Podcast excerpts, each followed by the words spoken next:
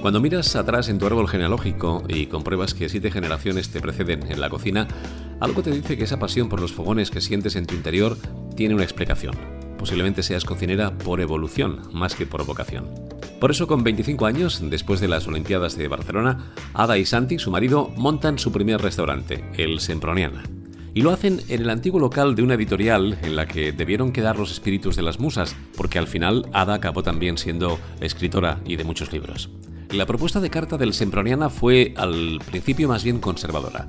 Lubina al horno, butifarra negra, cordero agridulce y de postre, chocolate. Una oferta de éxito seguro, ¿no, Ada? Ay, no sé, no sé, todo el mundo decía, nadie daba un duro por nosotros, ¿eh? pero no creo que sea por la oferta que, dábamos, sino por la juventud que, que, los jóvenes que éramos, vaya. Éramos muy jóvenes, teníamos, eh, yo tenía 26 y Santi tenía 28 y, este trozo de, no sé si has estado en Semproniana, creo que sí, 350 eh, metros eh, son muchos metros en el ensanche para, para llenar un primer proyecto empresarial ¿no? de restauración. Fue, fue toda una aventura, fue una aventura, pero yo creo que lo que funcionó fue, yo, yo, estoy, yo cada vez estoy más convencida de que lo que funcionó, porque funcionó y fue un éxito, los primeros años funcionó muy bien y fue un gran éxito y fue, fue un restaurante muy fresco que, que la gente descubrió, bueno, consideró que era una cosa distinta, que era muy diferente y gustó mucho y se puso muy, muy de moda y funcionó muy bien también por la gastronomía. El local, por un lado el local y por otro por la gastronomía, porque era una gastronomía que aunque parezca que, era, que ahora es clásica, pues no era tan clásica, era más, más rompía un poquito. Pero, pero bueno, que, que, yo pienso que una de las claves del éxito fue principalmente la duda, la duda de la gente de nuestro entorno que dudaba tanto de nosotros, que no, no, que no, no, daba un duro por nosotros, ni mi familia, ni, ni, mis hermanos, ni mis ni mis padres, ni, ni, mis amigos, nadie daba un duro por nosotros. Todo el mundo nos decía que nos íbamos, que íbamos a, a, a terminar pronto con la aventura.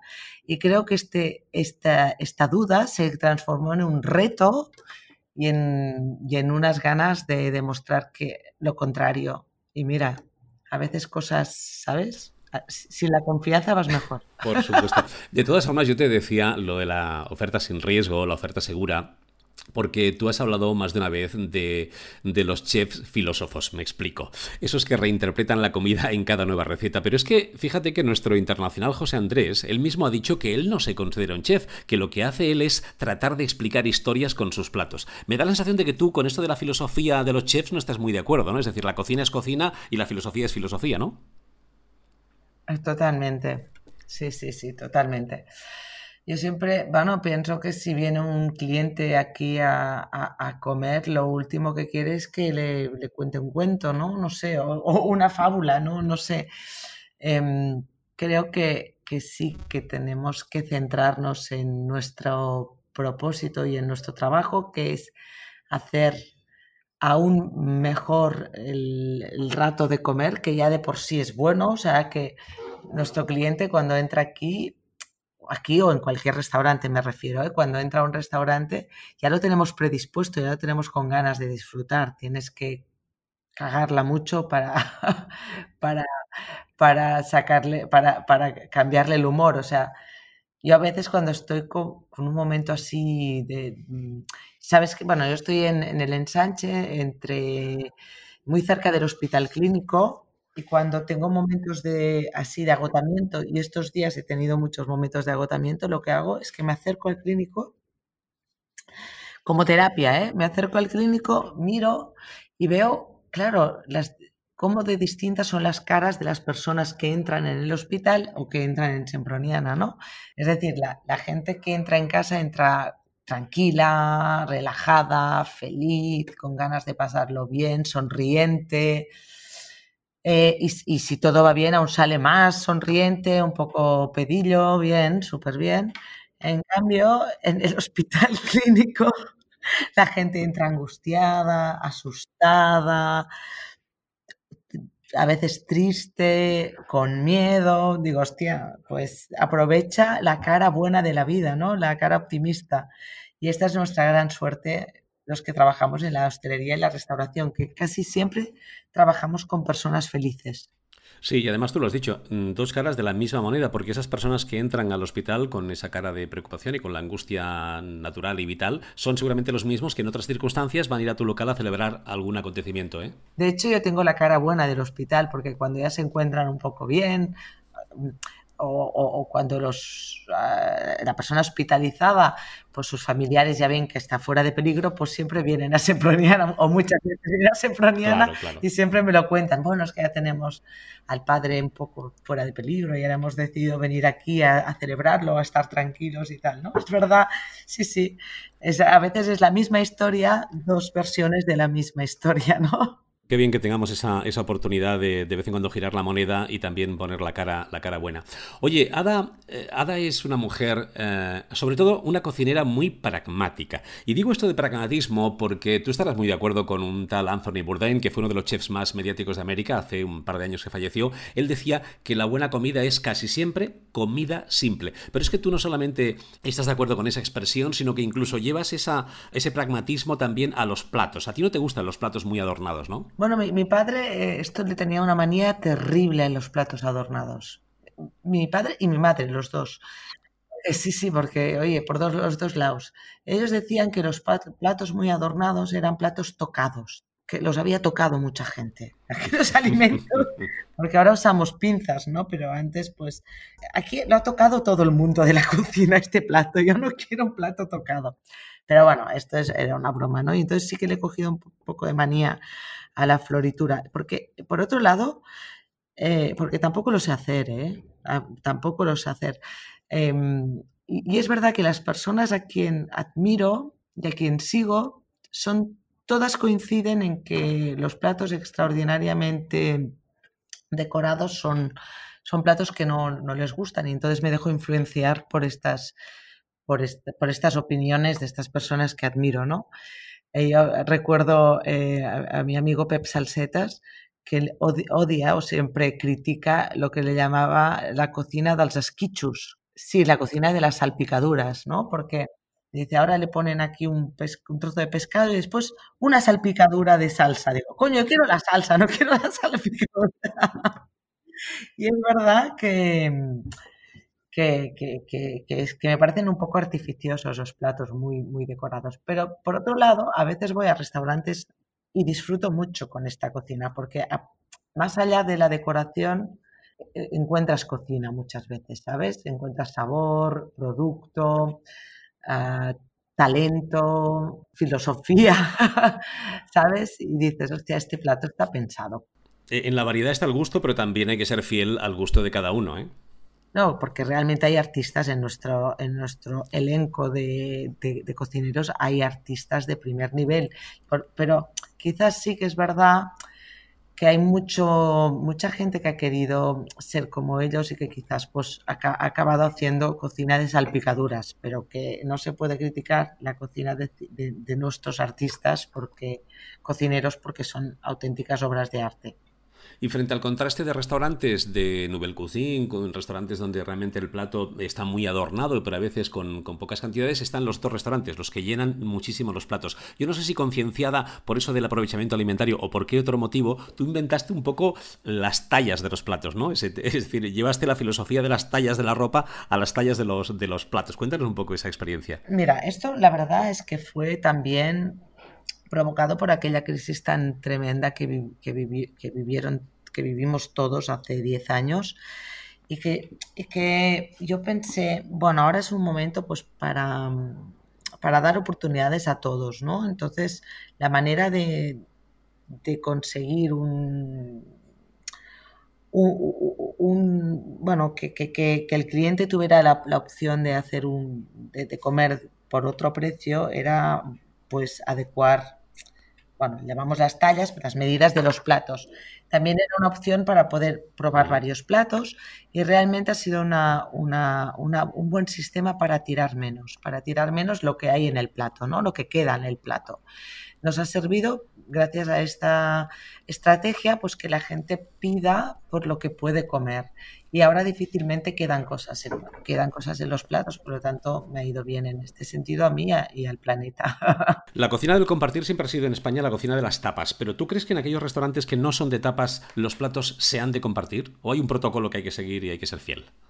Yo creo que no se tienen que compartir los platos en estos restaurantes, como tú dices, que, que, los platos no están pensados para compartir. Mira, yo te voy a explicar una anécdota de que antes, em, o sea, cuando empezó la moda de compartir, ¿sabes? Los pica picas, ¿no? Venga, primero haremos un pica pica. Me acuerdo un grupo que yo tenía, bueno, tenía grupos, entonces mis platos estaban pensados para ser consumidos de una, o sea, individualmente.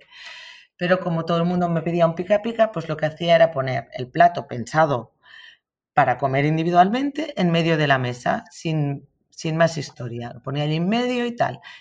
Yo, veía que la gente pues iba rompiendo el plato. Imagínate, tú, imagínate, por ejemplo, ¿eh? Mm, un huevo poché. Tú cuando te llega el timbal de setas, para, para que nos entendamos, ¿eh? el timbal de setas con el huevo poché, pues este es un plato individual. Entonces tú lo pones en un grupo en medio de una mesa. ¿Qué hace? Uno de los comensales lo rompe. El cuarto rompe el plato, se rompe todo el huevo allí y tal. No sé qué. El cuarto comensal que tiene que comer de este plato ya no le apetece nada. O sea, ya, había allí un mejunje que, que, que, no hay quien se lo trague. Pues fue muy simpático porque yo le daba vueltas a este tema y pensaba, por Dios, por Dios, porque es que no lo hacemos bien, la gente no lo valora, esto es un desastre, acaba, todos los platos acaban trinchados, destrozados. Ah, me queda mucho, mucha comida en los platos de estos comunes de compartir, tengo que cambiar el sistema. Y como nunca hemos ido de fritos, pues no encontrábamos alternativa a la croqueta y todo esto. Y entonces un día se me pensé, bueno, vamos a hacer lo de compartir, pero individual. O sea, darle un plato a, cada cliente en el cual haya pequeñas porciones, o sea, el plato individual, pero en miniatura, ¿vale? Como un mini menú de gustación. Sí, pero toda la vez, porque a mí los menús de gustación sí que me agotan mucho, ¿eh? Pero digo, todo, le llegaba el primer plato con seis muestras, mm, seis muestras, o sea, seis reproducciones mini del plato eh, del plato que yo tenía diseñado como individual. Y lo simpático fue que el día que hicimos como el cambio, o sea, la semana que hicimos el cambio de un menú a otro, con los mismos platos, pero diferente formato, no sé si me explico. Llegó, eh, eh, en, en, una semana repitió una, una chica, una clienta. Y fue muy simpático porque me dijo, Uy, habéis cambiado de cocinero, ¿eh? Porque ahora está mucho más rico, está mucho más bueno. Y me hizo mucha gracia porque yo pensé, no, no, solo hemos cambiado el formato.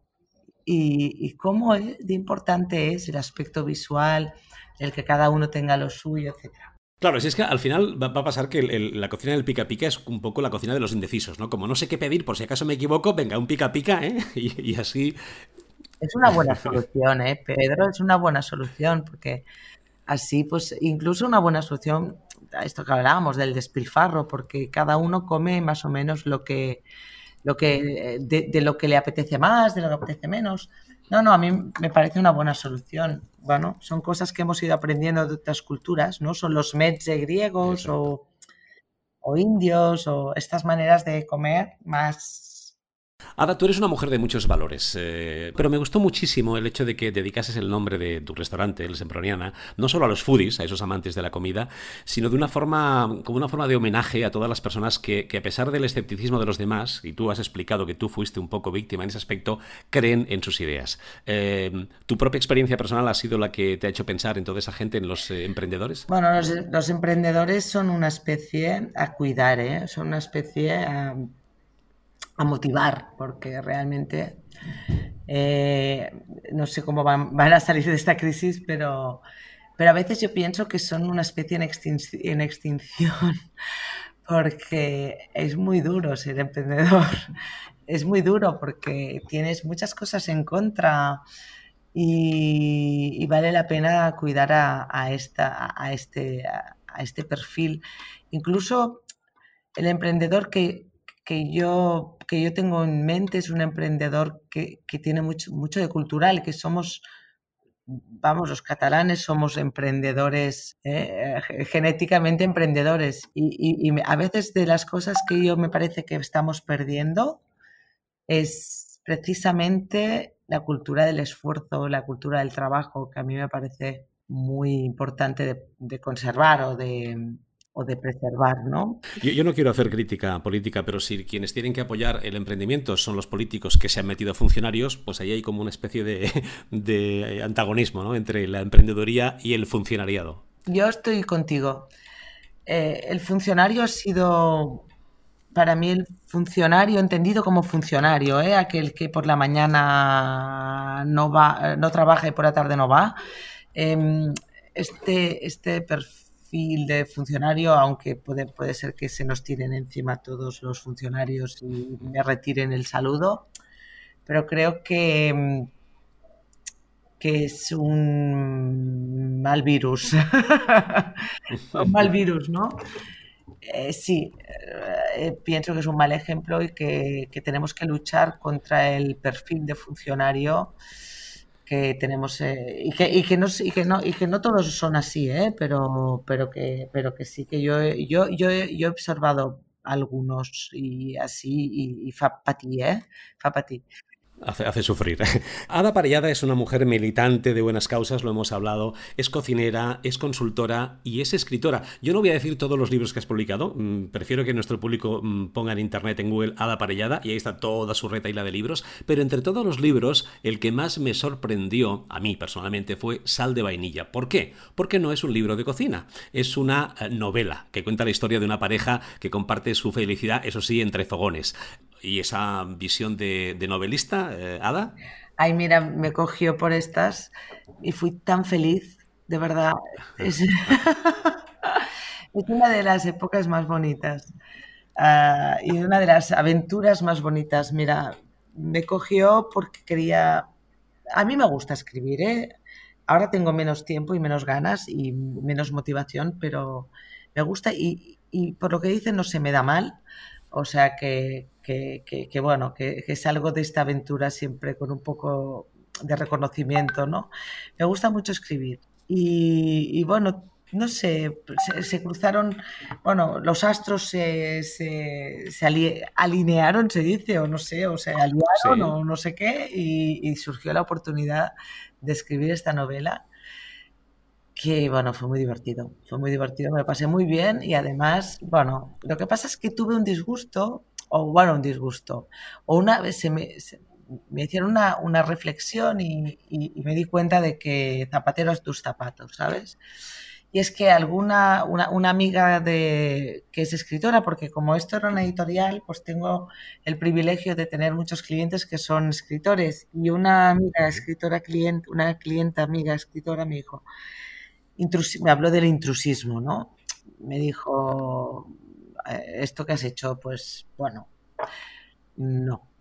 Y pensé, es verdad, yo si un escritor se me pone a, me monta un restaurante, pues, pues, oye, guapo, que hay mucha competencia, dedícate a lo tuyo, ¿no? Bueno, pero yo no rechazaría ir a comer a casa de un escritor que me pusiera a, cocinar un, tipo de cocina eh, personal. Tú tampoco te has puesto a ser escritora profesional, sino simplemente em, has hecho algún libro. Todos podríamos hacer muchas más cosas de las que hacemos. Tú eres cocinera porque tu familia seguramente ha sido cocinera durante generaciones, ¿cierto? Sí, sí, sí, sí. Siete generaciones desde el 1771. Claro, has, seguido con, la tradición porque además es lo que has mamado en, casa. Pero si no hubieras sido cocinera, igual hubieras sido una excelente pediatra, una excelente cocinera, es decir, eh, perdón, una escritora. Todos podemos ser muchas cosas porque el talento creo que tiene muchas ramificaciones, ¿eh? como las plantitas, eh, y tiene mucho, mucho colorido. Hoy una última pregunta y ya te dejo que sé que estás cansada. Bueno, cansada, pero continúo, la jornada laboral hoy continúa. No pues por eso te por eso te voy a dejar. Pero te voy a dejar no sin hacerte una pregunta que sí quiero eh, conocer tu opinión. Fíjate, Karma Ruscalleda, catalana, española. La Nadia Santini, italiana. La Anne-Sophie Pic, francesa. La Lena Arzac, también española. Eh, Duonpon Sonsidiaba, que es tailandesa. Son cinco de las chefs más influyentes mujeres del mundo. Y dos de ellas, dos de ellas son eh, de España. ¿Tú crees que tienen nuestras chefs, nuestras mujeres chefs y en general la mujer en España el reconocimiento que se merece en la cocina profesional? Mm, no sé. está muy bien, fantástica la, respuesta. Lo digo porque es, es, es, un mundo en el que parece dominado por los hombres, ¿no? Bueno, porque es que hay más hombres. Es que a mí me hace mucha gracia porque es que yo soy poco en este sentido. O sea, yo soy, soy feminista porque trabajo igual que, que, cualquiera, o sea, no sé, igual que cualquier otra mujer y cualquier otro hombre, no, no, ¿sabes? Mm, no quiero, no quiero ningún trato especial, aunque tengo muy amigas feministas que reclaman un trato especial porque venimos de más atrás y por lo tanto necesitamos un poco más de ayuda, ¿no?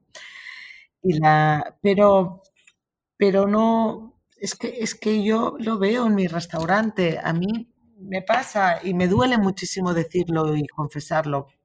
A mí me entran a trabajar chicas porque en las escuelas de hostelería cada vez hay más chicas que chicos.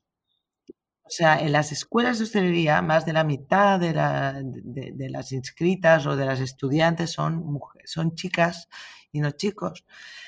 Pero me abandonan, me abandonan, me abandonan. O sea, y, por lo tanto veo que al final la realidad laboral es que hay más chicos en las cocinas que chicas. Y esto solo lo puedo, podemos, porque hay un aspecto muy complicado, muy complicado, o sea, que es la conciliación familiar con la restauración. O sea, la restauración tiene esta complejidad enorme que es la conciliación. Entonces, bueno, es que es verdad, hay más chicos eh, mediáticos porque es que hay más hombres en las cocinas y no por falta de interés en contratar mujeres. ¿eh? Lo digo porque para lanzar una para lanzar una lanza ¿no? a favor de, los hombres cocineros, ¿eh? que siempre estamos y para reivindicar y para, y para llamar a las mujeres a las cocinas profesionales. Por favor, venir venir y, conquistemos el, el sector a base de estar, no de huir.